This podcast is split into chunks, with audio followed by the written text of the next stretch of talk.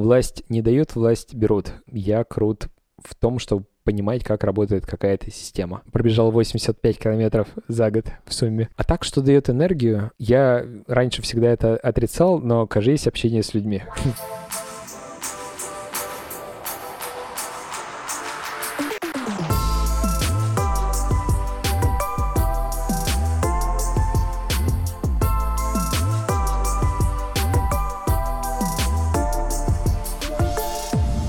Привет, Серега. Привет, Серега. Привет, Серега. Привет, Серега. Задавай свои вопросы. Пусть будет последнее слово за тобой. В прошлом году, по-моему, ты в Америке в прошлом году был? Да, наверное, в прошлом году. Ты проехал 9 тысяч километров по Америке, 12 штатов. Я только что прочитал твой пост в Телеграме про это. Так что цифры верные. За 21 день. Окей, возможно, да. Я, я просто пытаюсь вспомнить. Я помню, что было и э, много штатов, и большой километраж, и что мы проделали э, огромный путь. Сначала мы прилетели так, север, юг, запад, восток. Сначала мы прилетели на восток Америки, в Нью-Йорк. Там, получается, побыли несколько дней, просто чтобы познакомиться с этим городом, а потом день где-то на третий, на четвертый стало скучно. И мы такие с Костяном э, сидим в номере. Кстати, жилье там очень дорогое, поэтому мы взяли... Там в Нью-Йорке или в Америке вообще? В Нью-Йорке, ну и в Америке вообще, но в Нью-Йорке э, в особенности. А мы жили там на Манхэттене, ну, ну рядышком. Странно, почему оно дорогое. Да, но, короче, чтобы сделать его более деш- дешевым, мы взяли комнату в военном каком-то пансионе. В общем, там обычно селятся э, военные, которые ушли на пенсию. Было подешевле. Короче, э, на третий-четвертый день стало немножко скучно, и мы решили как-то разнообразить наш маршрут, и решили, что Костя поедет... Где там, видим, сжигали? Ну, короче, это, там какой-то городок э, небольшой, недалеко от Бостона. Костян решил туда съездить, а я думаю, а я хочу в столицу поехать, в Вашингтон. Ну и просто, типа, вечером купили билеты, на следующее утро поехали, типа, каждый по своему маршруту. Было очень необычно. Таким образом, мы, типа, еще плюс два штата добавили в путешествие. Ты же при этом, э, ну, уровень английского твоего на тот момент был не высок. Но лучше, чем твой. Неплохо. Ну, все равно ты, ну, блин, ты меня уделал, конечно, сейчас. Не ждал такого дерзкого ответа. Причем с самого начала, да? Сразу все пошло не так. Но я хотел спросить, на самом деле, насколько тебе было комфортно общаться? Все равно же тот язык, который ты учишь, условно, в Skyeng, это совсем не тот, который в Америке говорят. Ну да, потому что там народу много, все говорят по-разному, и были всякие странные случаи, когда тебе говорят обычную, простую, понятную вещь, но ты переспрашиваешь 3-4 раза, и там на тебя уже с таким выражением смотрят. В общем, там была крупная черная женщина э, на кассе магазина. Что, чтобы тебе было проще представлять, э, ты же рисуешь сейчас в своем, в своем воображении картинку. В общем, она говорила простую фразу, э, типа press the green button. Но только она это говорила таким образом, что ни хера непонятно. Ну, то есть, press the green bar. И ты такой, what? Sorry, uh, I didn't understand. Can you please uh, repeat? И она то же самое говорит, с такой же интонацией, только чуть-чуть громче. Так же непонятно, но громче. И казалось, что мы говорим на разных английских языках вообще. Но в целом а, я не скажу, что типа это было слишком как-то сложно, странно и так далее. То есть ты все равно учишь английский, вот этот базовый уровень, он примерно у всех одинаковый. Единственное, что там э, больше всякого сленга. То есть с тобой начинают говорить, используют сленговые слова, а ты как бы не вдупляешь, что они имеют в виду. Ты переспрашиваешь, и они такие, ага, все понятно с тобой. И начинают на обычном, нормальном английском, типа Лондон is the capital of Great Britain. Но ты когда вернулся из Америки, у тебя как-то повысился уровень? Или там психологически стало легче на английском говорить? Или вообще ничего не изменилось? Я не скажу, что что-то сильно изменилось, просто потому что мы не так, чтобы много с кем-то говорили. То есть как строилась поездка? Мы приезжаем в какое-то место, тусим, тусим, в смысле гуляем э, по улицам, э, смотрим на достопримечательности, посещаем какие-то, э, не знаю, интересные места, потом садимся в машину и едем дальше. Общались мы на английском, наверное, только в каких-то ресторанах, кафешках, где-то случайно с нами заговаривали. Например, типичный э, способ заговорить э, с американцем. Ты такой едешь 6, 6 часов по дороге, потом видишь заправку, останавливаешься на ней и идешь в очередь в туалет. К тебе подходит какой-то мужик и говорит, что, слушай, погода классная, как, как тебе погода? Вот. А ты говоришь, что ветрено немножко. А он как бы в шортах стоит э, и в рубашке. А ты укутался весь, тебе пипец холодно, вот, и он тебя явно не понимает. Типа, как так? Ну вот, и таким образом ты начинаешь говорить, точнее, с тобой начинают говорить. Кстати, я вспомнил еще один случай, когда со мной заговорили опять же, в очереди в туалет, но уже в Starbucks. Я не знаю, почему, видать, как бы очереди — это самое любимое место, где можно... В туалет особенно. Да, особенно в туалет, там самое... смолтоки. Да, talk с такими особенными людьми. Мне кажется, они только там начинают проявляться. Представь, э, в России ты такой стоишь в очередь в туалет, за тобой стоит мужик, и он тебе начинает говорить. Он близко до- достаточно говори, э, стоит.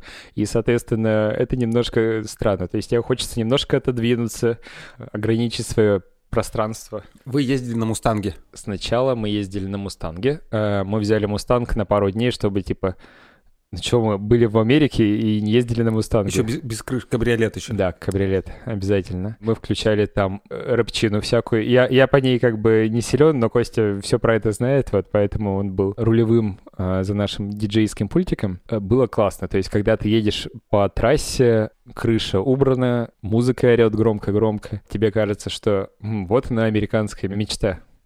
Э, реально очень приятные, классные ощущения, и сейчас вот отличные воспоминания. Вас полицейские не останавливали ни разу? Вроде бы нет, иначе я бы, наверное, запомнил.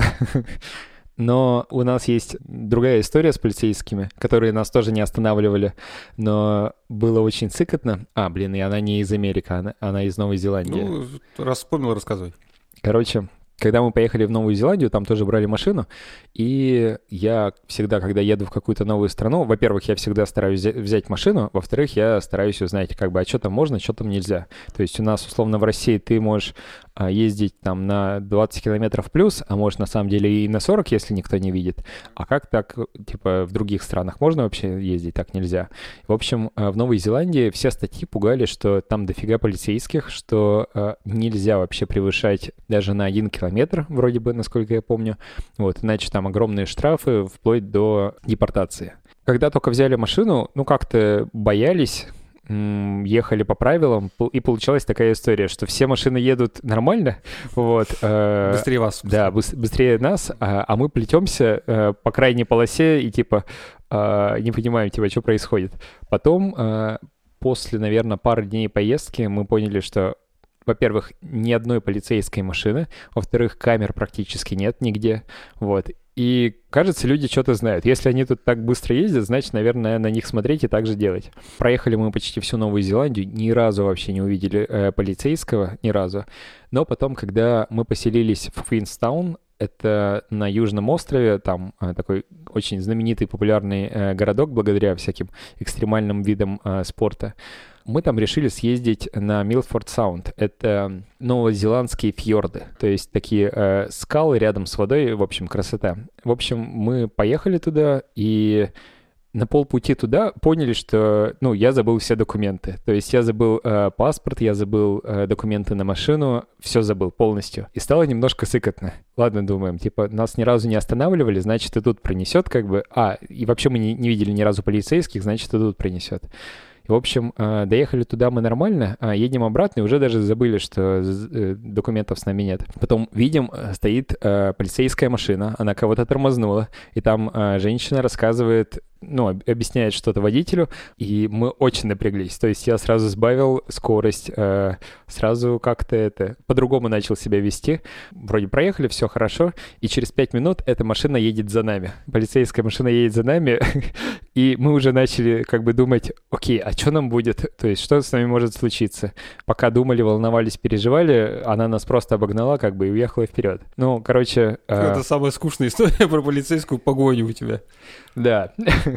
У меня все истории такие, так что готовься. Окей, Большой каньон. Он реально большой? Или это все сказки? Он... Произвел на тебя впечатление? Он очень большой. Я не знаю, чего я ожидал, но я явно не ожидал того, что я увидел. Чтобы ты понимал размеры этого каньона, то есть мы взяли полет на вертолете, чтобы просто посмотреть. То есть вы подъехали к Большому каньону на Мустанге и взяли полет на вертолете? Нет, мы... Э, смотри, там Мустанг мы брали на пару дней, э, потом мы поменяли Мустанг на Ford Explorer.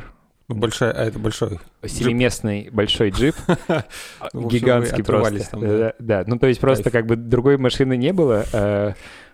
Ну, вы чисто как под- американцы подстать были. нам. Вот, поэтому мы решили взять гигантскую машину, вот, компенсировать какие-то другие, может быть, недостатки гигантской машиной. Мы изначально а, хотели полетать там на вертолете, то есть это, этот полет, он довольно дорого стоит, вот, а, там 250 баксов или около того, и чтобы тебе сидеть спереди, вот рядом с пилотом, тебе нужно еще доплатить. Ну, мы решили, как бы, что, один раз в, в Америке, а, дав- давай доплатим. В общем, а, вертолет взлетел, и ты начал понимать, а, что, блин, все такое маленькое, то есть как каньон вроде бы не такой, не такой большой, как казалось. Ну, то есть он широкий, гигантский, вот. А, а потом, когда вертолет начал снижаться, ты понимаешь, что на самом деле он огромный, то есть вертолет начал опускаться в каньон.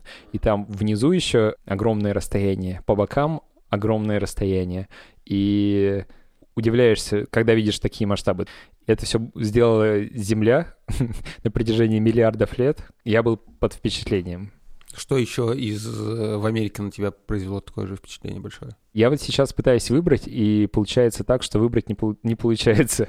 Ну, то есть там настолько все отличается от какого-то нашего а, быта или нашей природы. С, с одной стороны, как бы не отличается, с другой стороны, ты про это настолько сильно как бы знаешь за счет фильмов, а, за, за счет, не знаю, музыки. Наверное, то, что произвело примерно такое же впечатление, это Yosemite Falls.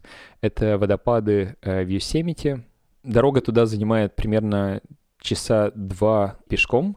Э, Тебе нужно подняться там на высоту вроде 800 метров или около того, и оттуда открывается нереальный вид. То есть прям хочется вот его запомнить, и каждый раз, когда ты чувствуешь, что в твоей жизни что-то идет не так, вспоминай, что, что, что ты там был или что ты там сейчас находишься, и вот все остальное, оно как-то улет, улетучивается. Мы э, с Костяном там немножко экстремалили и залезали на всякие обрывы, то есть там можно было подскользнуться и просто как бы упасть и лететь э, далеко вниз.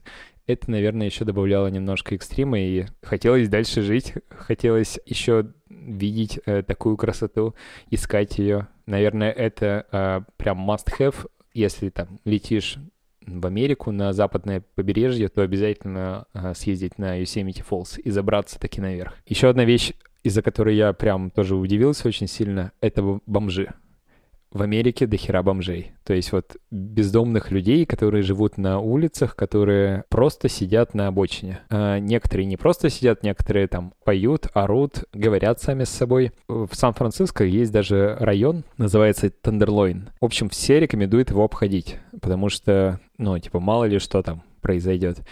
Вот, мы когда а, ходили по Сан-Франциско, мы куда-то там опаздывали и, реши, и решили сократить наш путь. Вот, мы не знали на, самом деле, что идем вот на территорию Тендерлойна, но это было жутковато, потому что ты идешь, а рядом с тобой как бы лежат, сидят бомжи, они собираются в какие-то кучки, что-то обсуждают, а ты проходишь рядом, и они так на тебя косо поглядывают. Типа, чувак, ты, ты вообще как бы не местный. В Нью-Йорке тоже был такой а, кейс, когда мы проходили рядом с какими-то чернокожими ребятами странными, и они нам что-то начали предлагать. Как мы обычно делаем? Типа, проходим и не обращаем внимания. Обычно работает. Но эти ребята начинали говорить, что типа, эй, чувак, ты что меня игнорируешь? Это потому что я черный? И мы такие, нет, нет, сори, сори, мы просто, нам это не интересно, мы идем дальше. Вот. Ну, пронесло? Да, пронесло, как бы все нормально было. То есть э, ты не знаешь, на самом деле, что от них ожидать. С одной стороны, они, они кажутся достаточно безобидными. Все равно как бы не, немножко дискомфортно, что эти люди вообще рядышком, но вроде бы они ничего не делают. Когда я представлял, типа, как я буду ходить по Америке, бомжей там, естественно, не было. Вот, и они... Э, местами как бы испортили вот этот вот облик. Например, когда мы ехали в Портленд, я ожидал увидеть классный, более-менее современный город с какими-то парками, э, интересными местами, а в итоге во всех этих местах лежали бомжи. У них есть там в самом центре мост, под которым палаток 30-40. То есть это их место, они, они там живут. А это мост находится вот прям рядышком с центром. И ничего нормально. То есть а, их оттуда никто не выгоняет. Насколько фильмы про Америку, которые мы смотрим с детства, похожи на ту Америку, которую ты увидел на самом деле? Ковбои, полицейские такие важные, э, метро грязное с граффити, уличные музыканты, вот это вот все. Такая смесь. Классный вопрос. Наверное, все же похоже и довольно сильно. То есть, например, Нью-Йоркское метро, оно оно реально как в фильмах. То есть ты туда спускаешься, и кажется, что это другой мир. Там где-то лежат бомжи, кто-то там ходит, воняет, кто-то ходит, поет. А, обычно это, это может быть один и тот же человек.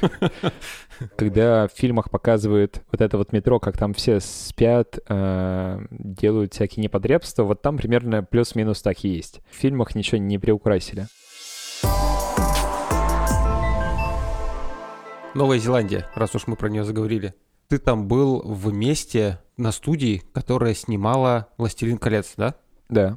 Они на самом деле снимали и снимают... Э, ну как? Смотри, э, они сами ничего не снимают, они делают спецэффекты для фильмов. Вот. И для «Властелина колец» они делали не только 3D-графику, а еще занимались всем остальным. То есть, условно, э, делали костюмы, делали там ножи всякие, мечи, другое обмундирование. Ну и плюс к этому делали 3D-графику и дорисовывали там то, что э, нельзя передать как бы реальными объектами. Ребята очень крутые. Они базируются в Новой Зеландии, но при этом в список фильмов входит там не только «Властелин колец», вроде бы они э, что-то делали для «Матрицы». Они точно э, участвовали в съемках «Бегущего по лезвию». Они снимали «Hello», ну, по крайней мере, делали эффекты. Короче, кучу всяких других классных фильмов. Это музей? Это их мастерская. Они там работают, но э, есть отдельный условно маршрут для туристов. То есть тебя заводят и тебе начинают рассказывать, показывать э, какие-то э, какие-то модели, э, какие-то не знаю, шлемы, мечи и так далее, и рассказывают, как это все было сделано. В общем, ребята очень крутые. Ты смотришь на вот эти вот модели, и там все как реальное, как бы морда вот этого Кинг-Конга, ты видишь все эти волоски, каждый волосок был вставлен отдельно а, руками как бы художника. Или тебе рассказывают про всякие секреты создания, ну, допустим, шлем из «Властелина колец». А как придать ему а, вид, будто бы он старый, будто бы по нему фигачили. Нужно сделать обычный нормальный шлем э, в стилистике «Властелина колец», а потом фигачить по нему. Вот, э, то есть э, ребята били его мечами, ребята кидали его на пол, пинали его, вот, таким образом состаривая, да. Потом, когда идет съемка массовки, обычно люди, которые находятся на задних планах, им делают пластиковые мечи или мечи из какого-то железа, ну, то есть не, не детальные. И то же самое там с их костюмами. Те ребята, которые находятся на переднем плане, для них долго-долго корпят над их обмундированием, э, над реквизитом, и там каждую деталь ты можешь увидеть. То есть там э, лежат какие-то кинжалы из «Властелина колец», ты можешь посмотреть, насколько искусственная эта работа. Прям очень классно. А еще я вспомнил, что там у них перед входом есть магазинчик небольшой, где можно купить всякие скульптурки. В общем, я там встретил чувака из «Разрушителя легенд». Я прям офигел. В смысле, э, живого актера? Живо, живого актера, который ходил просто, смотрел. Это было очень странно. Еще ты писал, что ты там землетрясение застал. Это офигенная история. Это было первое и пока что вроде бы последнее землетрясение в моей жизни. Мы были в городке, который называется Крайстчерч, и Отличное название для городка, чтобы пережить землетрясение. Между прочим, э, да, это как раз продолжение истории. Этот городок, э, ну, не славится, наверное. В общем, в, в его истории было э, землетрясение с большим количеством баллов, которое разрушило полгорода. Они до сих пор восстанавливаются, это, и там погибло ну, достаточно много людей. То есть там есть э, монументы в честь этого. Ну, в общем, жутковато. То есть ты едешь по городу, и ты видишь последствия этого разрушения.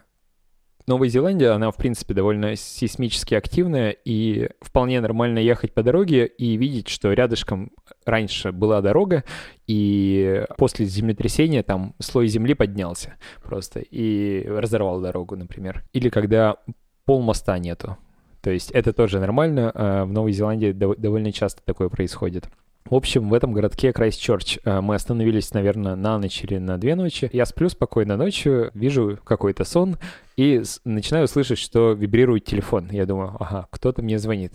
Я вроде бы в Новой Зеландии, и мне никто не должен звонить. А я начинаю трогать как бы телефон, а он у меня на полу лежит, а пол там мягкий был.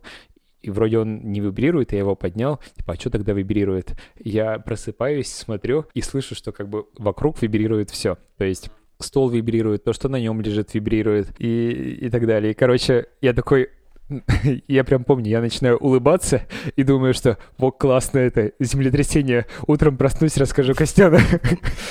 И в итоге проснулся утром, рассказываю ему, а, а как он это, в общем, э, все прочувствовал. Ему казалось, что это я по комнате хожу и топаю громко. вот, поэтому все трясется. Ну, то есть это какое-то не прям суперсильное землетрясение было, к счастью. Да, это, э, это землетрясение 4 балла, которое было там в километрах 10, наверное, от города. Ну, вот, и получается 4 балла вот так вот воспринимались э, в самом городе. То есть достаточно сильно. Там вроде бы в городе была магнитуда 1 или, или около одного. Еще я читал в твоем инстаграме, что ты видел кита в Новой Зеландии, живого, вблизи. Да, живого вблизи, за которым мы ехали, долго его искали. Тоже интересный опыт, на самом деле. У них есть в Новой Зеландии на южном острове, на восточном побережье место, куда обычно приплывают киты, и там они живут, или они при, приплывают туда на какой-то период времени. В общем, в рекламной брошюрке говорится, что, типа, вы должны увидеть кита, если не увидите, мы вернем вам деньги. Вот, мы решили с Костяном, что это как бы стопудово брать. Да, э, мы взяли, и я помню, на, нам там на входе спрашивают, типа, у вас есть морская болезнь? А мы как бы ребята из Перми такие, так вроде нет, что, никакой морской болезни. А там таблеточки предлагали. В общем, мы отказались от таблеточек. Мы поняли, что сглупили, наверное, минут через 5-10 после того, как отплыли, потому что волны там были достаточно большими. То есть, э, чтобы ты понимал, ты такой выходишь на палубу и видишь, как на тебя надвигается волна.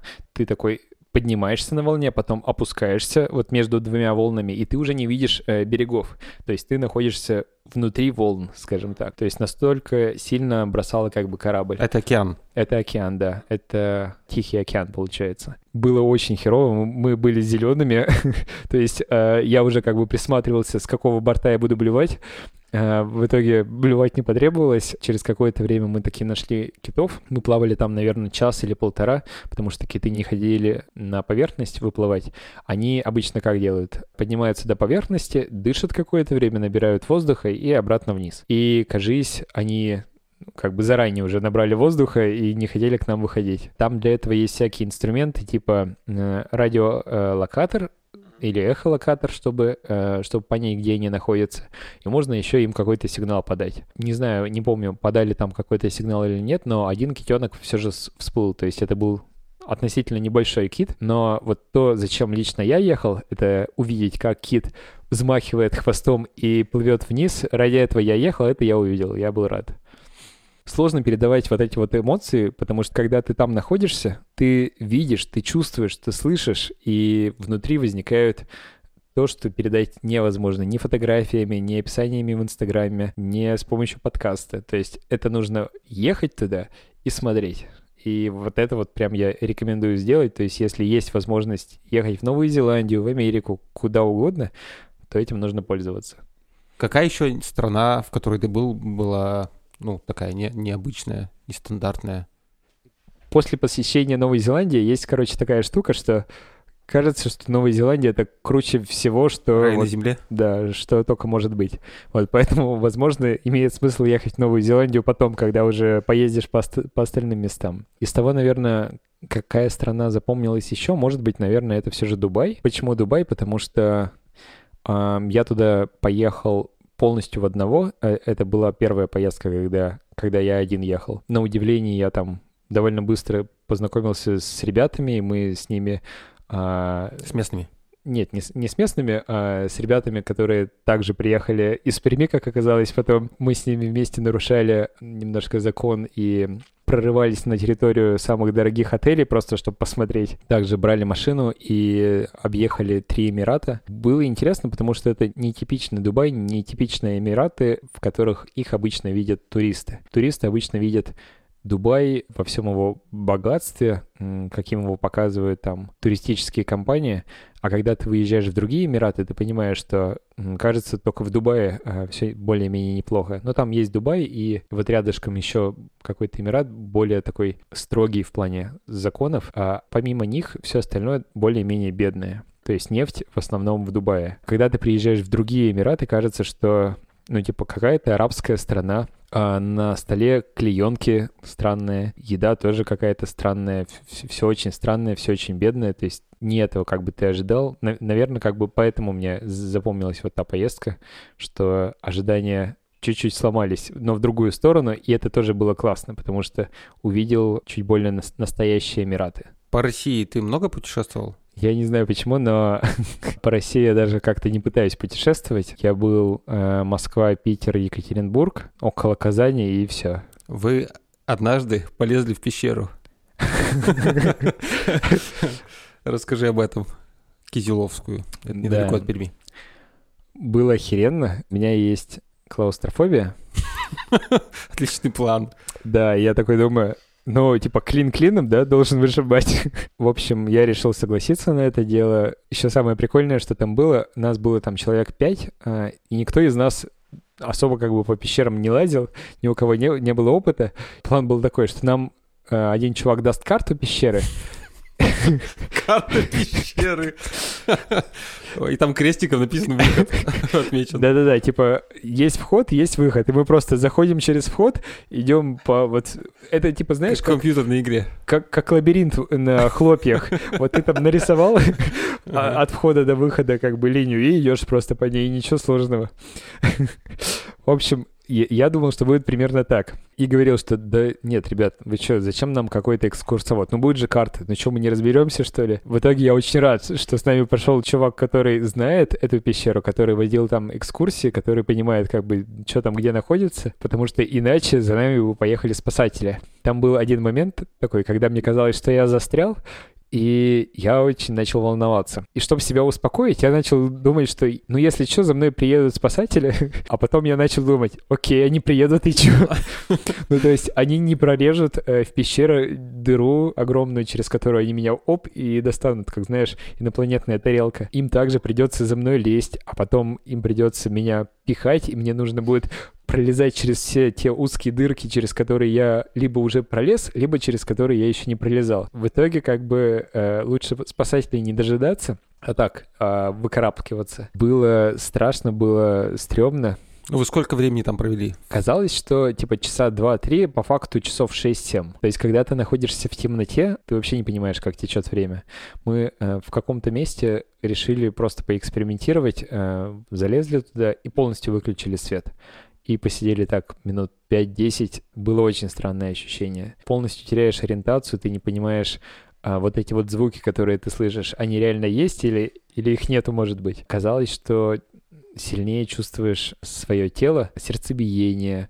И иногда даже кажется, что ты слышишь, как у тебя кровь течет. То есть не сердцебиение именно, а именно как, как она протекает по венам. Очень необычное ощущение. Вообще у меня там было... Я не скажу, что это приступ паники, но если бы я начал кричать, тогда да, это был бы уже приступ. Но я сдержался раза три. Мне было очень стрёмно залазить во всякие дырки, где я не видел конца. Ты начинаешь лезть, а потом у тебя есть поворот, а потом этот поворот уходит вниз, и это для меня самое страшное, потому что я думаю, окей, а что если там впереди тупик? Я пытался как бы начинать лезть назад, и я понимаю, что это очень сложно у меня получается, что я начинаю застревать, мне начинает казаться, что воздуха нету, и, и так далее. И, в общем, очень жутко было. Но мне очень понравилось, я хочу еще. Ну, я не представляю, как человек с... Как называется? Клаустрофобия. Да, может залезть в пещеру. Она у тебя прошла после пещеры или она все такая, а, все так же есть? Мне кажется, она так же и есть. То есть я просто по-другому начал немножко к ней относиться, и я там научился себя а, успокаивать. Ну как научился? Вот сейчас мне легко говорить, я сейчас не в пещере. Это пришлось себя успокаивать. Да, засунь меня в пещеру, и мне кажется, я точно так же буду волноваться.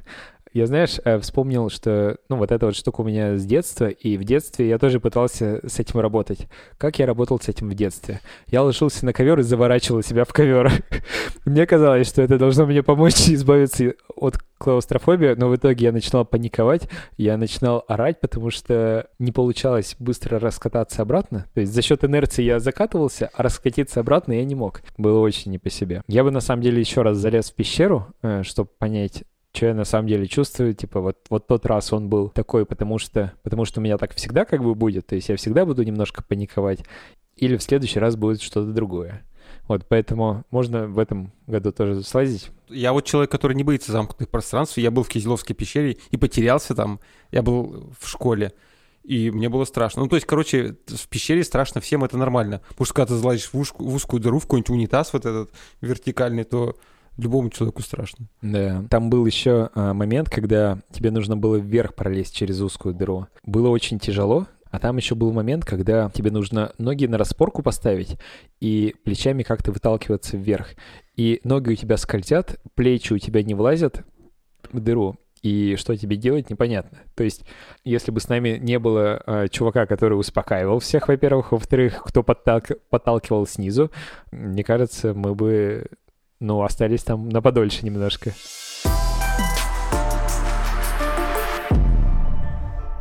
Какое у тебя было детство? Ты был там, не знаю, хулиган или ботан, или что, чем оно характеризуется? Я совмещал. э, Успешно. Я не знаю, как бы, насколько это было хулиганство или нет, но я такой был дворовой парень, пока у меня не появился компьютер. Вот, появился он у меня достаточно рано, лет в 9, э, поэтому после 9 лет э, я уже как бы... Гулять не ходил. Да, ну, ходил, но реже. А до 9 лет, получается, мы и по гаражам прыгали, и там немножко хулиганили, и мелкими правонарушениями занимались. Вот. эм, Самый хулиганский поступок в детстве у тебя какой? Так, а срок давности там сколько? По, уголовке? Ну и по го- по уголовке в том числе. Я не знаю. Ну ты уж совсем-то... Я надеюсь, ты совсем никого не это... Так, тогда не самый, да? Да, Да без- не, ш- шучу. Не знаю, я вот из того, что помню, одно нарушение, которое было скорее, ну, не так, чтобы сильное нарушение, но оно было по фану. В общем, мы купили машину а, В детстве? в детстве за 6 тысяч рублей. В смысле, ты, в смысле, вы, это родители. Не-не-не, а, Вы с мы с пацанами. друзьями, да. Купили а, Мустанг, я надеюсь. ну, почти. крыши. Тоже на М, москвич. Вот, э, москвич черно-желтый, у него черная крыша была, а желтый низ, да, крутой очень москвич был. Вот, и мы на нем а, гоняли по индустриальному району, по Нагорику. А, мы любили, короче, приезжать на взлетно-посадочную полосу Бахревка. И, в общем, у нас было такое развлечение. Один или два человека садятся на капот, и задача водителя разогнаться а, по максимуму, да, а потом а, затормозить, и чтобы все было хорошо.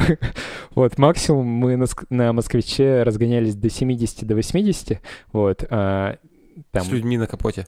со мной на капоте, я, я любил ездить на капоте. За рулем я как бы тоже ездил, но у нас там был один парень, который, ну, лучше всех как бы ездил за рулем, вот, поэтому мы условно ему доверялись. И ты ни разу не влетал? Нет, ни разу мы не вылетали, ничего такого не было. Понятное дело, что и спадывал с капота в бок там и так далее, но это было нормально, то есть не, не критично, не на скорости, по крайней мере. То есть на скорости э, это более-менее нормально, тебя прижимает ветер, поэтому тебе сложно упасть. А, ну да, и ты еще как бы, ты понимаешь, что, что с тобой будет, если ты упадешь, поэтому ты цепляешься более крепче. Мотивация. Да, мотивация. Вот, М, москвич, М, мотивация, А мы в детстве кляпались. Кляпались. Ты знаешь, такое слово кляпались? конечно, за автобусы. Ну, мы не за автобусы. Я жил в маленьком городке, у нас не было автобусов нормальных. Мы за мусорки кляпались зимой. И ты прям. Вы- А вы за автобусы? Да, за автобусы. Ты сказал, что в 9 лет тебе купили компьютер. И что случилось? Ну, я начал играть. Играть а, не с пацанами на улице, а в компьютерные игры всякие. М, ну, мне было интересно. Я, получается, лет с восьми, наверное, начал ходить в компьютерную школу.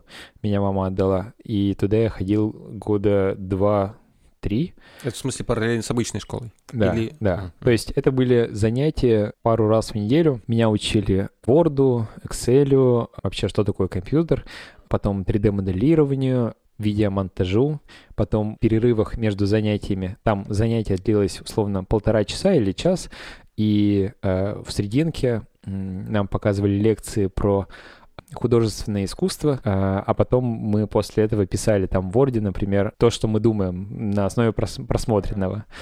Достаточно интересно было.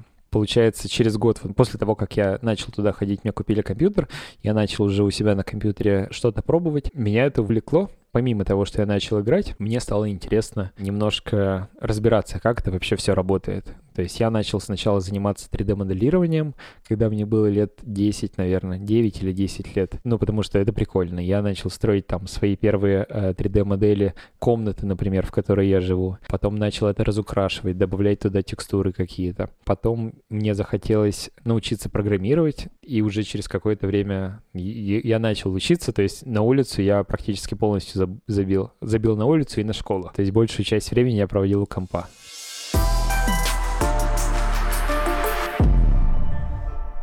Ты попал в Мира, ты еще школьником был. Да, собственно, как я попал в Мира? У меня был друг, с которым мы познакомились в пермском чатике, когда вот Дом.ру только начинал свою работу, был чатик, который называется Matrix. Там мы познакомились с чуваком, и он хотел научиться 3D-моделированию. А я типа уже умел, мне, мне тогда было лет 11, наверное, как раз. Ты уже два года в моделировании. Я уже два года в моделировании, да. Вот, короче, я его немножко научил, но потом он продвинулся гораздо дальше, чем я. Вот, а я ушел в другую э, стезю, я начал писать э, 3D-движки. То есть мне хотелось... В 11 лет? Ну, в 11 лет я начал учиться. Я, короче, у мамы на день рождения попросил купить мне книжку э, C++ за 21 день на 800 страниц. Я ее прочитал наполовину за полгода, э, потом я застрял на э, одной теме, я ее не мог полгода следующее понять. То есть я ее читаю и типа, что за херня написано, что с этим а делать? что это за тема? В C++ это называется templates. В общем, суть в том, что ты описываешь класс, и этот класс может работать с различными типами данных, в зависимости от того, какие ты укажешь. Вот, и я это не понимал, ну, типа, как можно указать другие типы данных, э, в отличие от того, что ты уже написал. И ты сейчас разобрался? Сейчас, да, сейчас я более-менее понимаю. Потом попросил маму купить мне еще книгу про DirectX, потому что DirectX — это, типа, а, самый крутой драйвер для работы с графикой. Вот. Правда, а, у меня не было SDK для того, чтобы писать на DirectX хотя бы что-то. Вот. Но в книге, как утверждалось, должен был быть диск э, с этим SDK. Ради этого я, собственно, купил эту книгу. На диске э, был Redmi файл э, и никакого SDK. В Redmi файл был, было извинение, что типа, ребята, извините, мы не смогли договориться с Microsoft. Вот, типа они говорят, что нельзя э, платно э, продавать вот этот вот SDK.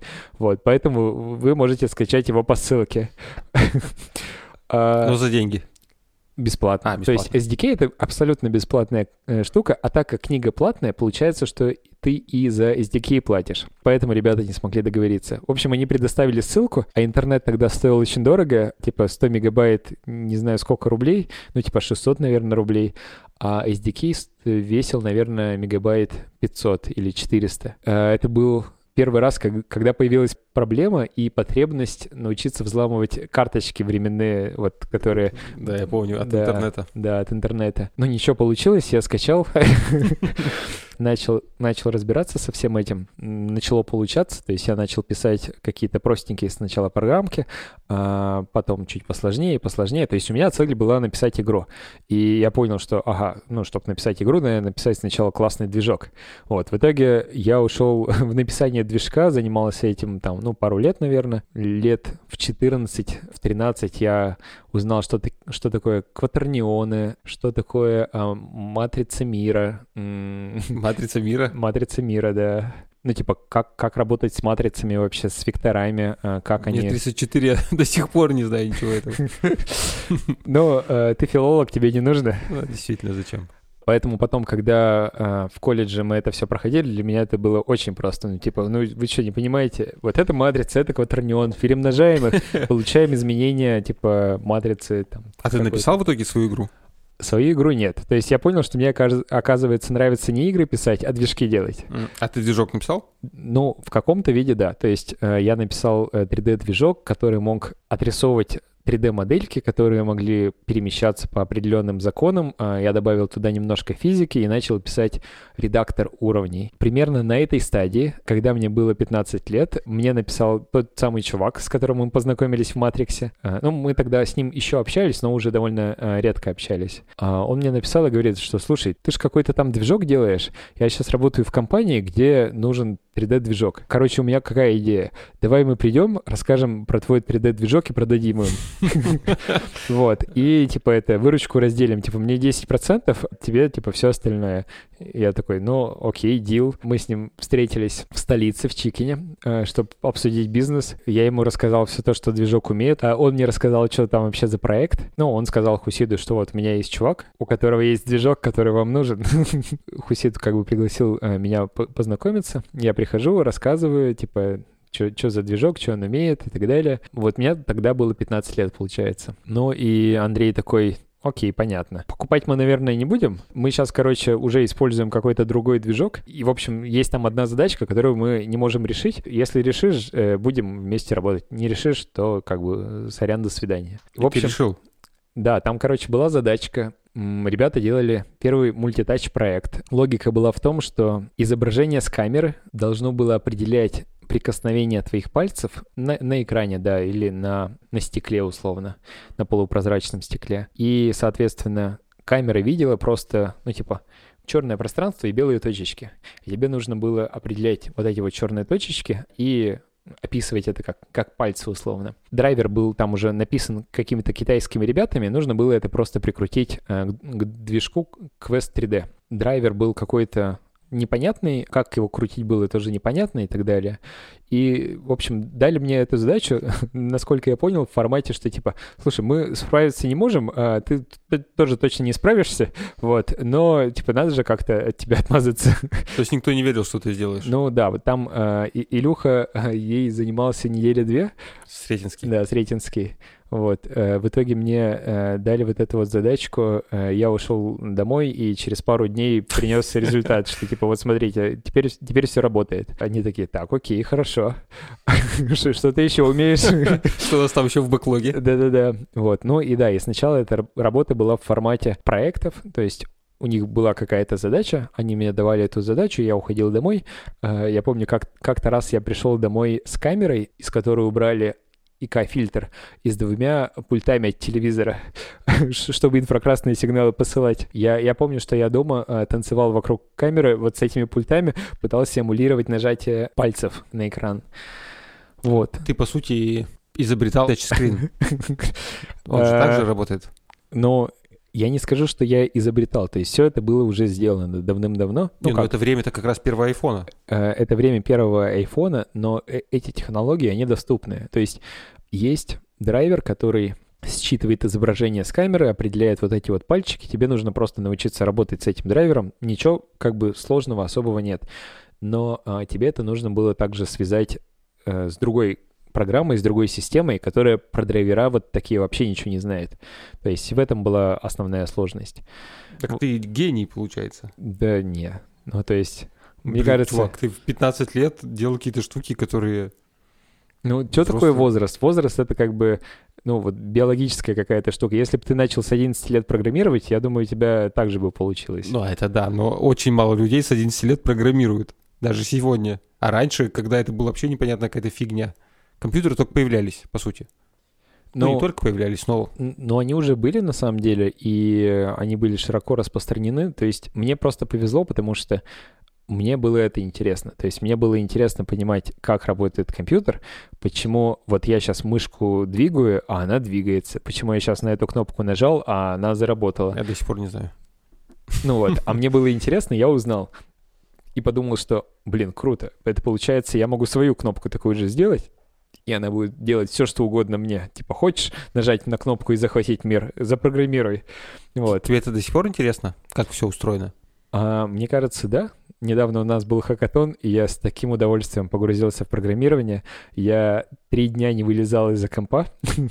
ну, то есть, реально, Марина описывает это так. То есть, а, в обычные рабочие дни я между митингами бегаю как бы туалет и за водой, а когда митингов нет, ну, типа, я, я что-то сижу, потом выхожу, спрашиваю, типа, что, как дела? Немножко общаемся, я дальше ухожу. Что было в эти три дня?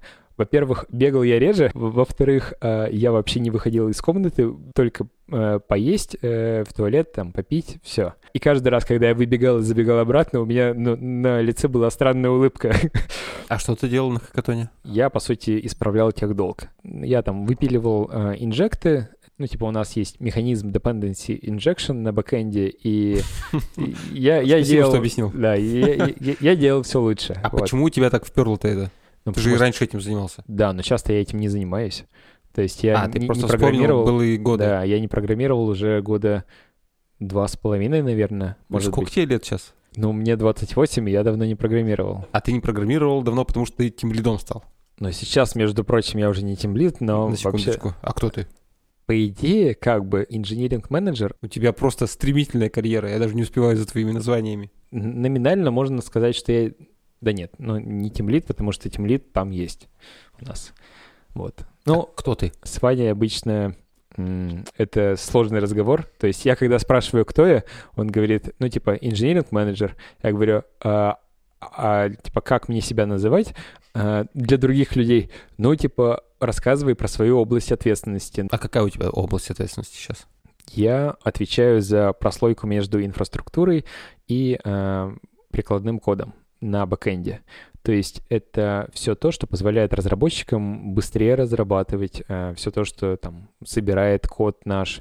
Э, это внутренние фреймворки, которые упрощают разработчикам жизнь. Это у тебя какая-то команда или несколько команд? Да, сейчас это одна команда, э, system team, но впоследствии, то есть я хочу вырастить еще. Это полностью Команды. бэкэнд.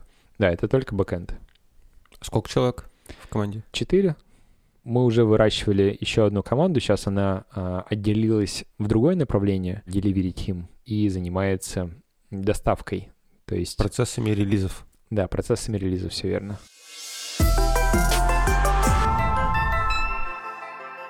Про бэкэнд. Так, Ты человек, который с первых дней в компании, и изначально у вас было несколько бэкэндеров, а сейчас у нас их несколько десятков бэкэндеров. Ты мне как-то классно рассказал про то, как ты проходил все стадии злобы, принятия, непринятия и вот этого всего. Расскажи про то, как ты, в общем, смирился с тем, что ты теперь не за весь бэкэнд отвечаешь и нашел свой кайф.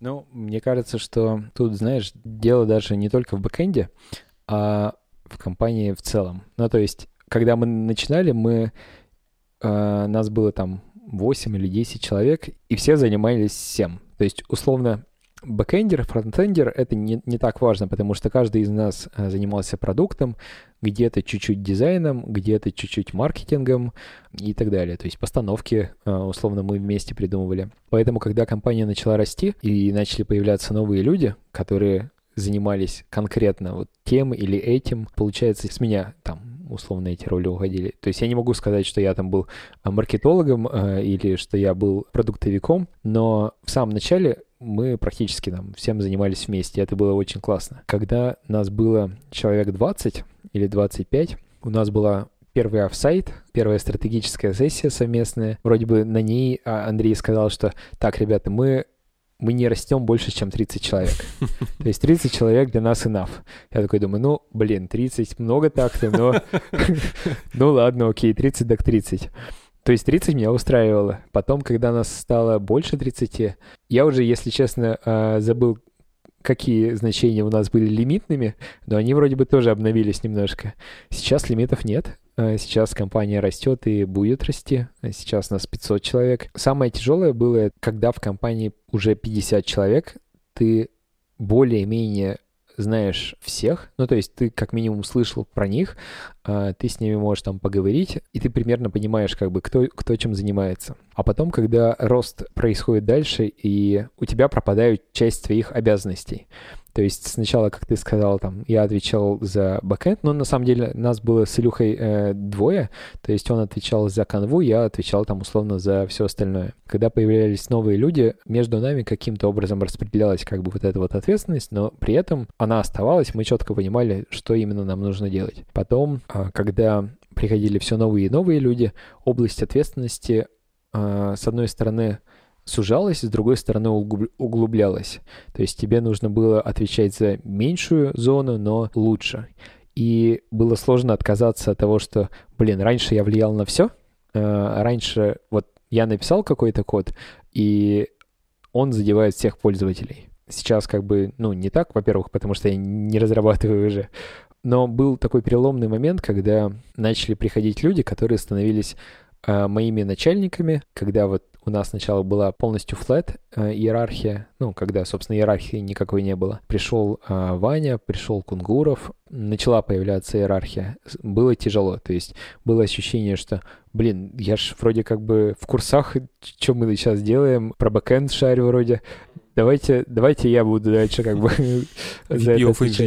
Да, но на самом деле сейчас я понимаю, что у меня на тот момент не было многих скиллов, то есть раньше я был такой больше инженер, сейчас я сместился в менеджмент, сместился в понимание как бы людей, э, в понимание, что такое найм, сместился, это не значит, что понял, вот, но хотя бы в этом плане стало чуть получше, э, попонятнее. Вот. И было, было тяжело, когда там, например, э, пришел э, Ваня, и нужно было э, отчитываться, например, ему, э, что-то ему рассказывать, что-то э, делиться, и было ощущение, что я же тут с самого начала. Это несправедливо. Должно быть как-то по-другому. Но это был такой юношеский максимализм скорее, потому что было ощущение, что я все могу, что я все умею, э, хотя по факту это было не так. Ну и спустя какое-то время вот это вот осознание ко мне пришло, что люди, которые приходят новые, они приходят не чтобы у тебя что-то забрать. В первую очередь они приходят, чтобы ты у них мог чему-то научиться. То есть, условно, если бы все было хорошо, то новый человек бы не появился. И там часть твоих обязанностей бы не перешла ему. Если он приходит, значит, наверное, что-то идет не так, и что у этого человека точно можно чему-то научиться. Поэтому после того, как там к нам начали приходить более крутые сеньорные ребята, во-первых, пришло осознание, а что я на самом деле умею, что я на самом деле из себя представляю. Я понял, что учиться еще есть много чему. Поэтому сейчас стало гораздо проще, в, чем-то даже радостнее, когда приходят новые люди, то есть ты на них смотришь по-другому. Ты смотришь на них в формате, что, блин, э, у этого человека есть такой, такой и такой опыт. Надо будет с ним созвониться и узнать поподробнее немножко. Мне это позволило как-то выдохнуть и жить э, проще. Это лучший, лучший спич просто про быстро растущие компании. Я думаю, просто многие, кто пришел к нам, не знаю, когда нас было 200, у них тоже были в голове какие-то свои лимиты. И вот та роль, которая у них была, она сейчас, скорее всего, как-то немножко скукожилась. И э, человек, типа, должен отвечать за более за более меньше... Э, ну, за меньше, меньшую задачу. Да, за меньшую область. задачу, за, за меньшую ну, э, да, область. Это всегда. Вот. И они тоже как бы не понимают, а, блин, что случилось-то?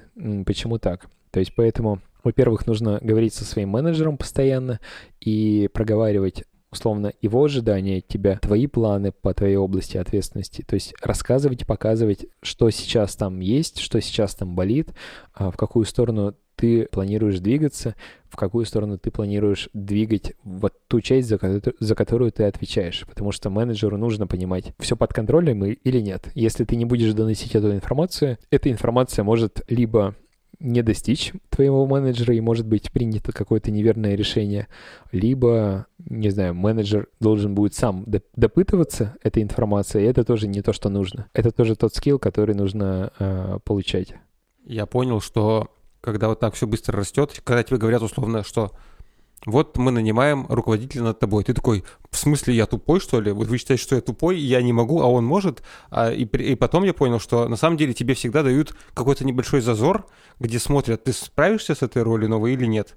И если ты не справляешься, то его нанимают. И потом ты понимаешь, что ты реально, ну, как бы не справился бы. И это объективно. То есть тебя не считают тупым. Просто у этого человека уже есть этот опыт, и он может эту дыру прямо сейчас закрыть, а у тебя просто нет этого опыта, и это норм у тебя он появится, потом ты вырастешь. Может, не вырастешь, по-всякому бывает. Да, все верно. То есть э, такая возможность всегда есть. То есть власть не дают, власть берут. И... Э, Цицерон. Да, да. То есть э, смысл в том, что если тебе кажется, что ты что-то можешь, ну, начинай делать. То есть э, не нужно согласовывать это, что а давайте я э, буду отвечать за это, я буду отвечать за то. Сначала нужно начать делать и улучшать ту или иную вот зону. А потом, если у тебя получится, я не думаю, что будут у кого-то какие-то вопросы, кому отдать э, вот эту вот зону.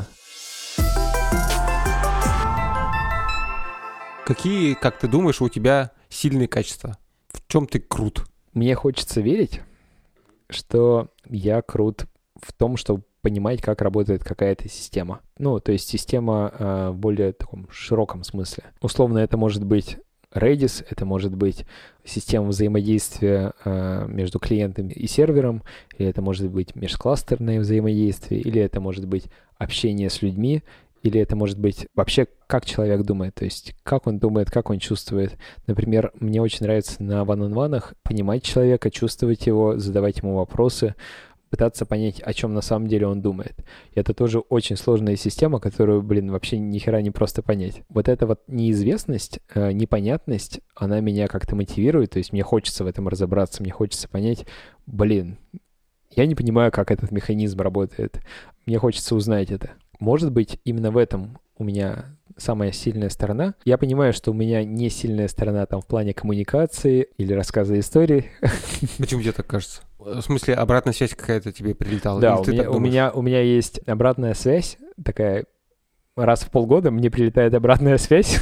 Ты про performance review, в смысле? Про performance review, ага. да, что э, я не очень понятно выражаюсь. То есть меня не очень легко понять, что я какие-то обороты не те выбираю, либо ухожу куда-то не туда. Ну, а общем, ты сам так считаешь? Ну, я с этим согласен, потому что я себя записывал э, иногда, ну, чтобы понять, насколько хорошо я рассказываю. Есть куда стремиться. А из хорошего, что еще? С одной стороны, я вот сказал, что э, мне нравится разбираться в системах, которые сложные, которые непонятные, но, наверное, больше фокус а, именно в технику. То есть я легко понимаю технику. То есть мне там объяснят один раз, чем занимается эта система, а, что она должна сделать, и я понимаю. То есть, окей, делаем тогда вот это или то. Вот. И я могу достаточно быстро включаться а, в какие-то реактивные истории. Например, у нас произошел инцидент, и я понимаю, что надо делать? То есть задаю какие-то вопросы, пытаюсь сам выяснить какие-то ответы. По крайней мере, мне это нравится, но разбираться в системах нравится больше. Про экстрим. Ты прыгал с парашютом, ты прыгал с многоэтажки, ты прыгал в Новой Зеландии со 134-метровой штуки. А ты подготовился? Я, да, все знаю. Ты нырял с аквалангом. Да. Какой самый экстремальный поступок в твоей жизни был? Самое прикольное, что, наверное, вот все вот эти вот поступки, они менее экстремальные, чем какие-то житейские штуки. Я не могу вспомнить какую-то конкретику, но а, мне всегда почему-то очень сложно даются и давались такие штуки, как, не знаю, просто с кем-то познакомиться. Вот подойти и сказать там «Привет, там, как у тебя дела?» Очень тяжело, очень сложно. Особенно, когда эта обстановка не благоприятствует к этому. Ну, то есть, условно, даже на конференции, когда вроде как все ожидают, что сейчас мы тут со всеми будем знакомиться, блин, пипец, как сложно себя пересилить и подойти к какому-то человеку. А когда я подхожу к нему, и что-то вот не срабатывает, не знаю, либо я вижу, что человек от меня как-то вот откашивается, либо я вижу, что мне неинтересно. Я как-то расстраиваюсь слишком сильно и, и ухожу. Но перед тем, как подойти, у меня бьется сердце, у меня потеют ру- э, ручки. Чтобы ты понимал, когда я прыгал э, с тарзанкой, например, это не было настолько сильно как бы экстремально по ощущениям. Ну, то есть, окей, я сейчас прыгну, меня будет держать вот эта вот система. Если со мной что-то даже случится, но будет недолго, скорее всего. То есть я не сильно что-то почувствую. Вот именно если про, про тарзанку говорить, у меня отключился страх тогда, когда мы поднялись вот в эту кабинку, с которой надо прыгать, и когда сказали, что типа ты следующий окей, все, у меня больше нет никакого страха, я пошел, я следующий. Или когда я прыгал с парашютом, я сел в самолет, мы стали подниматься, я прыгал с парашютом три раза всего. Я на третий раз, когда поднимались мы на самолете на высоту, думал, какого хера я сюда пришел третий раз? Ну, то есть первый раз понятно, как бы интересно. Второй раз, ну, тоже понятно, первый раз как бы не распробовал, второй раз нужно убедиться. Третий раз, какого хера ты сюда приперся? Там самый кайф, когда ты выпрыгнул. Вот, когда ты... Пока парашют не раскрылся еще. Когда ты уже не касаешься самолета, вот это вот самый кайф. Ради него хочется еще.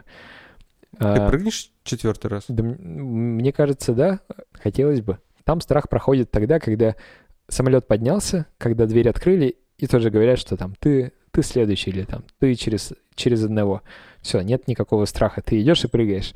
А когда, блин, ты знакомишься с новым человеком, страх, он вот как, как бы с тобой. Не знаю, у меня часто бывают такие штуки, что я начинаю тупить, краснеть, я не могу найти подходящего слова, либо, подхо... Э, либо нахожу неподходящее, и это мне очень сильно мешает. То есть я будто бы ожидаю, ожидаю этого и начинаю волноваться еще сильнее.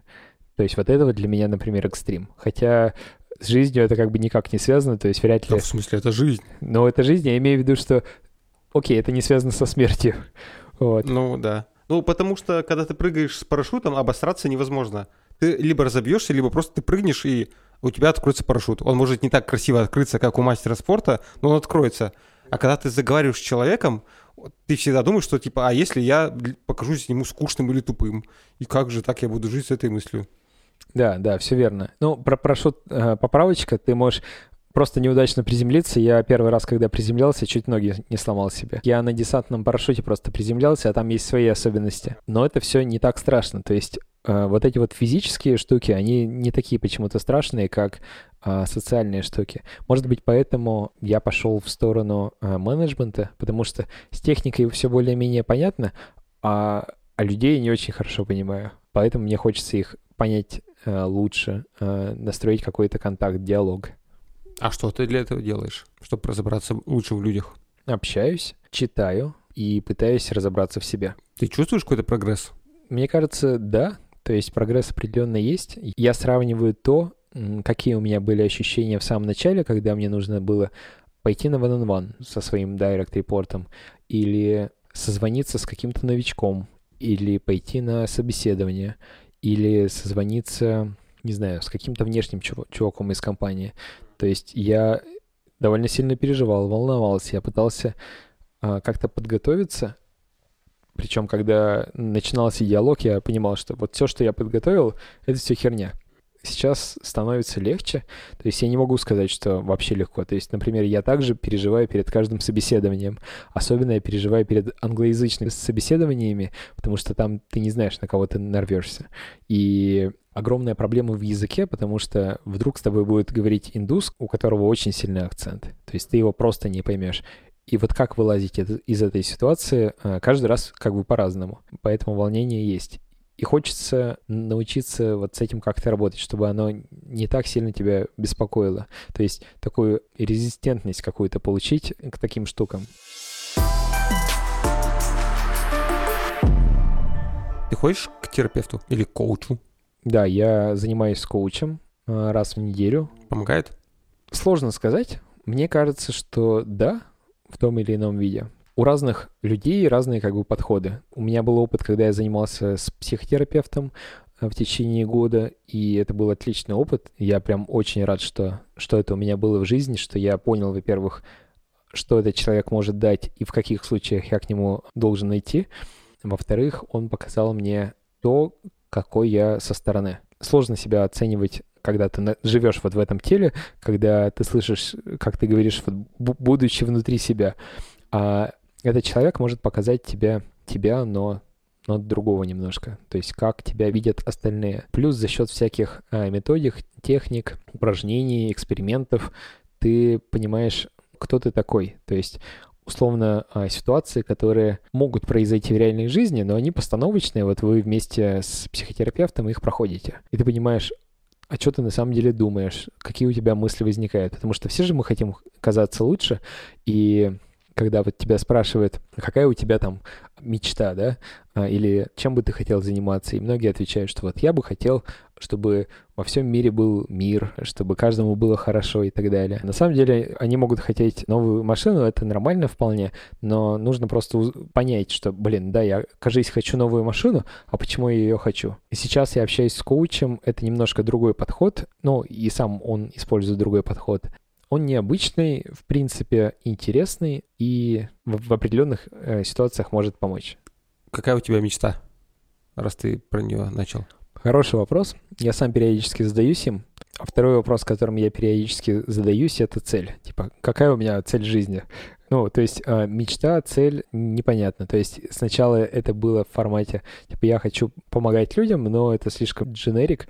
За все хорошее против всего плохого. Потом э, я понял, что там, мне, например, интересно больше разбираться в себе и за счет этого помогать другим. Как мне кажется, чем лучше я пойму, как я думаю, как я действую, что мной движет, тем лучше я пойму, как, как в принципе, вот человек, как, как живой организм функционирует. Вот, и, возможно, это может помочь. У меня а, была идея приложений а, для телефона, которое а, выступает твоим психотерапевтом условно, которая анализирует твое состояние здоровья, твое психологическое состояние, что, наверное, самое важное, и ищет какие-то закономерности. То есть, условно, оно знает твой календарь, оно подключено к аналитике там, по твоему здоровью. Ну, в айфонах есть такая штука. Оно подключено а, к локации, а, к почте и еще ко, вся, ко всяким вещам. На основе вот этих вот данных и твоих ответов а, про твое настроение и про твое самочувствие, это приложение предполагает, что, значит, чувак занимается спортом раз в неделю, плюс у него э, встречи вот с такими-то людьми, и вот когда происходят, например, вот такие-то встречи, у него настроение, например, падает. Или когда он не ходит на тренировки, у него тоже падает настроение, предположим. Или еще что-то. Потому что когда мы погружаемся в себя, когда мы входим в депрессию, в депрессивное состояние, мы чаще всего не можем а, адекватно осознать, что же, что же изменилось вокруг нас. И нам нужны люди, чтобы это сделать, либо нам нужен кто-то, чтобы обратить внимание на вот это вот изменение. Была идея вот такого вот приложения. А представь, что ты его сделал, и оно тебе проанализировало, чтобы оно тебе написало в активностях, которые дают тебе энергию. Ну, наверное, первое — это путешествие. То есть мне реально нравится путешествовать и оказываться в новых местах, в новых ситуациях, необычных, интересных. Спорт, это... не знаю, нет? А, ну вот спорт, да, но а, мне очень тяжело заставить себя заниматься спортом. Ну ты в каждую неделю в футбол уже играешь. Ну да, но иногда я заставляю себя, иногда оно идет само. Ну да, спорт это, это одно из, из тех вещей, что дает мне энергию. Медитации хорошо помогают, они прям переключают голову. Я сегодня делал аналитику по своему году, а, что у меня за год было, и оказалось, что я медитировал начиная с марта по август включительно. Потом почему-то забросил эту практику. То есть медитировал э, в формате больше полумесяца. Я начал бегать в этом году. Пробежал 85 километров за год в сумме. Хотя раньше не мог пробежать и 5 минут, вот просто пробежать. А так, что дает энергию, я раньше всегда это отрицал, но, кажется, общение с людьми. Общение с людьми э, реально подзаряжает. У меня есть ван например, которые не относятся напрямую к работе, но они позволяют мне общаться с классными людьми и просто обмениваться не знаю, настроением каким-то, подзаряжать друг другу, помогать друг другу, подбадривать. Раньше я это отрицал, я думал, что это какие-то отвлекающие факторы, и понял во время карантина, что с одной стороны, типа у нас условно 8-часовой рабочий день, мы приходим на работу, но работаем мы гораздо меньше, потому что мы иногда ходим, не знаю, в туалет, а в коридоре нам кто-то встречается, и мы начинаем с ним общаться. Или мы за заходим на кухню за чаем и тоже начинаем с кем-то разговор. И так, получается, мы тратим там час, полтора часа, два часа в день. Ну, то есть достаточно много. Когда карантин только начался, все вот это вот исчезло.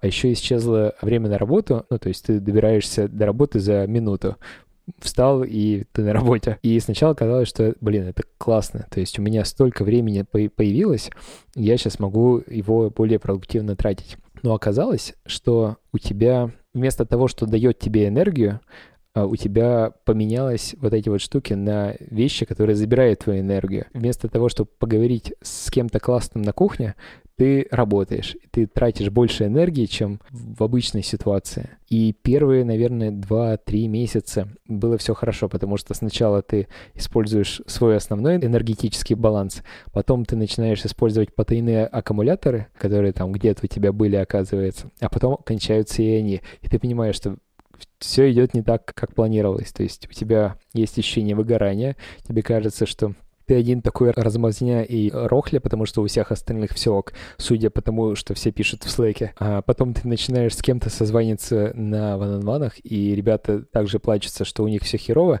ты понимаешь, что, ага, кажется, я не один такой. И приходит понимание, что вот это вот все социальное общение, оно, оно нужно на самом деле. То есть оно тебя заряжает, оно тебя мотивирует, оно дает тебе понять, что ты тоже часть как бы этого общества, этой жизни, И все эти ребята, они как бы вот про, про одно и то же. Представь, что текущий Серега Шишолик собеседует Серегу Шишолика, которому 15 лет и который только пришел устраиваться на работу. Вот что 15-летний Серега Шишолик посоветовал бы текущему Сереге Шишолику? Понравился бы 28-летний Серега 15-летнему? Не понравился бы? Вспомнил Подружились бы еще себя. Подружились бы вы, не подружились. Сработались бы в одной команде. Но учитывая, что мне периодически хотелось э, себя клонировать, то да, скорее, скорее всего... Странное желание. Скорее всего, сработались бы. Знаешь, как бы засада в этом вопросе в чем? Я уже как бы не, не молодой. то есть э, как, как мне вернуть тот мозг, который э, у меня был тогда? Окей, тогда дай себе совет молодому на собеседовании. Да, так, так проще. Так это проще. Да. Во-первых, наверное, это чувствовать вот то, чем ты сейчас занимаешься, это тебе в кайф, это м, тебе нравится, ты понимаешь, почему ты этим занимаешься. Во-вторых, подумай наперед. Я просто, просто помню себя тогда, что у меня была э, мысль, желание, что, блин, я хочу быть программистом. Окей, я стал программистом, а что дальше? Вот нужно подумать э, наперед, чего бы ты хотел еще. И, наверное, отвечать за свои слова во всем многообразии вот этого выражения. Если ты что-то сказал, что ты сделаешь, ты это берешь и делаешь. Если время там час ночи, э, и ты вроде как уже хочешь спать, но ты сказал, что сделаешь. Ну, блин, сорян, ты сам сказал, что ты это сделаешь, поэтому давай делай. В следующий раз, может, не скажешь, либо в следующий раз подумаешь там наперед что-то. И это нужно делать сразу же, то есть начиная с самого детства. Ну и быть проактивным в формате, условно, тебе не нужно разрешение на то, чтобы делать то или это, ты просто начинаешь это делать, а, если тебе это нравится. Ну и потом получаешь то, что получаешь, видишь то, что видишь. Ну, то есть тебе не нужно спрашивать разреш... разрешение, можешь ли ты что-то улучшить или пойти там налево вместо того, чтобы идти направо. Попробуй, сходи, посмотри, что там. Вдруг там тоже хорошо. Спасибо, Серега. Спасибо, Серега. Все.